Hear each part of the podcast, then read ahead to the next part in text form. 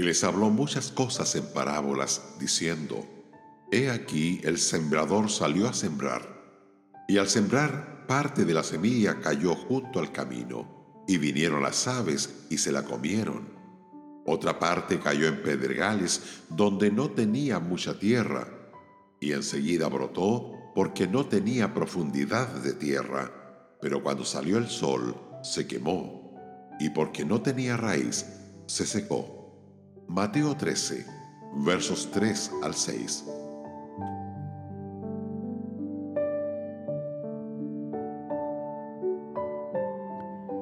Podemos escuchar un sermón con un corazón como la tierra dura de junto al camino, descuidado, irreflexivo y despreocupado.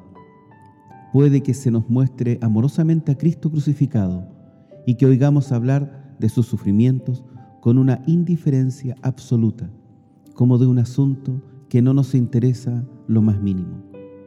En cuanto las palabras llegan a nuestros oídos, el diablo puede arrebatarlas y es posible, pues, que regresemos a nuestros hogares como si no hubiéramos escuchado un sermón en absoluto. Desgraciadamente, son muchos los que escuchan así. Es tan cierto en ellos como lo fue en los ídolos de antaño, que tienen ojos y no ven, tienen orejas y no oyen. La verdad no parece afectarles más a sus corazones que el agua a una piedra. ¿Qué clase de oyentes son comparados al terreno de junto al camino? Los que oyen el mensaje del reino y no lo entienden. No le prestan atención y así no lo reciben, sino que la semilla resbala sobre la mente de ellos.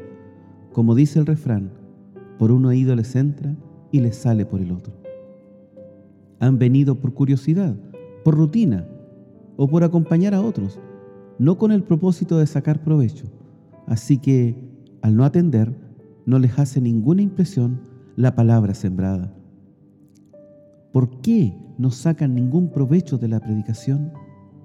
Viene el maligno y arrebata lo que fue sembrado en su corazón. Tales oyentes, distraídos, poco interesados en lo que oyen, son fácil presa de Satanás, el cual así como es el gran homicida de las almas, es también el gran ladrón de los sermones. Si no quebrantamos ni siquiera la superficie del terreno en barbecho y preparamos nuestro corazón para la palabra y no la cubrimos luego con la meditación y la oración, si no atendemos con interés a lo que se siembra, somos como el terreno de junto al camino. Podemos escuchar un sermón con agrado y aún así puede que el efecto que produzca en nosotros sea transitorio y de muy corta duración. Nuestros corazones, al igual que los pedregales, tal vez de una gran cosecha de sentimientos agradables y buenos propósitos, pero es posible que durante todo ese tiempo no haya habido una obra bien arraigada en nuestras almas, y así el primer viento helado de oposición o de tentación puede hacer que nuestra religión de apariencia se marchite y muera. Desgraciadamente, son muchos los que escuchan así. Un mero disfrute de los sermones no es una señal de la presencia de la gracia. Hay miles de personas bautizadas que son como los judíos de la época de Ezequiel.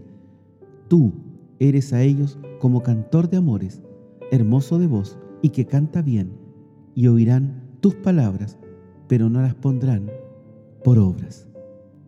Oremos como el salmista, Señor, Muéstrame tus caminos y enséñame tus sendas.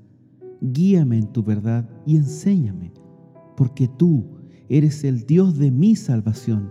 En ti espero todo el día. Señor, enséñame el camino de tus estatutos y los guardaré hasta el fin. Amén.